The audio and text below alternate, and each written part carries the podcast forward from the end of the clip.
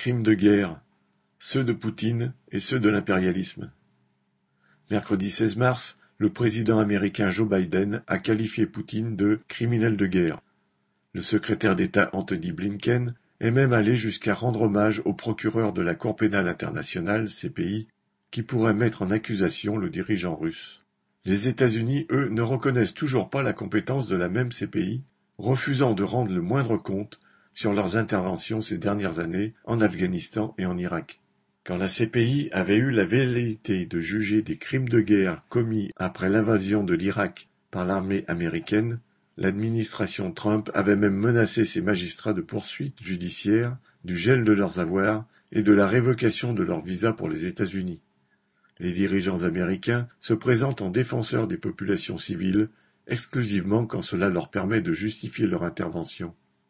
Quand les habitants de la bande de Gaza sont bombardés d'une façon aveugle par l'armée israélienne, subissant en outre depuis des années les conséquences dramatiques d'un embargo, cela ne suscite pas de réaction de leur part et pas davantage de la part des dirigeants des autres grandes puissances occidentales.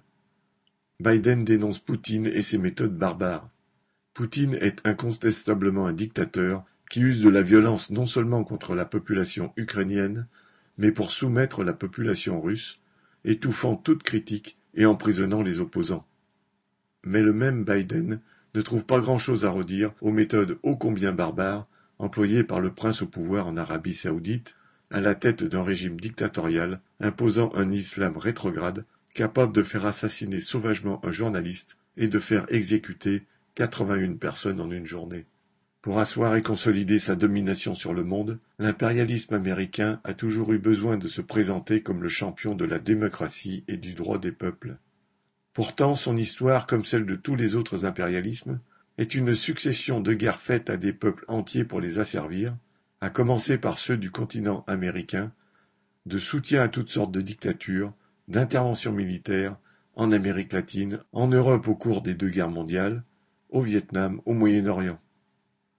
Tout au long de cette histoire sanglante, les dirigeants des États-Unis n'étaient guidés que par une seule véritable préoccupation, défendre les intérêts de leur bourgeoisie face à ses concurrents et lui garantir sa part du butin dans le pillage et l'exploitation des peuples et des travailleurs du monde entier. Usant de la même propagande mensongère que ses prédécesseurs, Biden cherche à redorer auprès de sa population l'image du gouvernement américain ternie par des années d'intervention désastreuse en Irak, en Afghanistan et par d'autres plus anciennes. Au-delà du conflit actuel en Ukraine, Biden veut aussi entretenir l'esprit patriotique américain, entre guillemets, en particulier l'idée que la population pourrait être mobilisée dans l'avenir, comme elle l'a été à plusieurs reprises.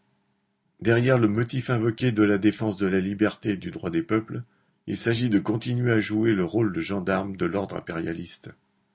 Quand Macron, en représentant d'un impérialisme de seconde zone, d'autres dirigeants européens tiennent les mêmes discours à leur population, ils cherchent à la tromper de la même façon que Biden. Les mensonges, les postures de défenseurs de la liberté des peuples adoptées par les dirigeants occidentaux, les campagnes médiatiques qui les accompagnent, sont une exploitation des réactions bien justifiées des populations devant l'horreur de la guerre.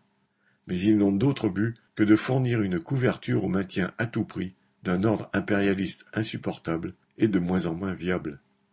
Combattre ces mensonges, défendre les idées internationalistes et la perspective de renversement de l'impérialisme par les travailleurs est la seule façon d'offrir un autre avenir à l'humanité. Marc Rémy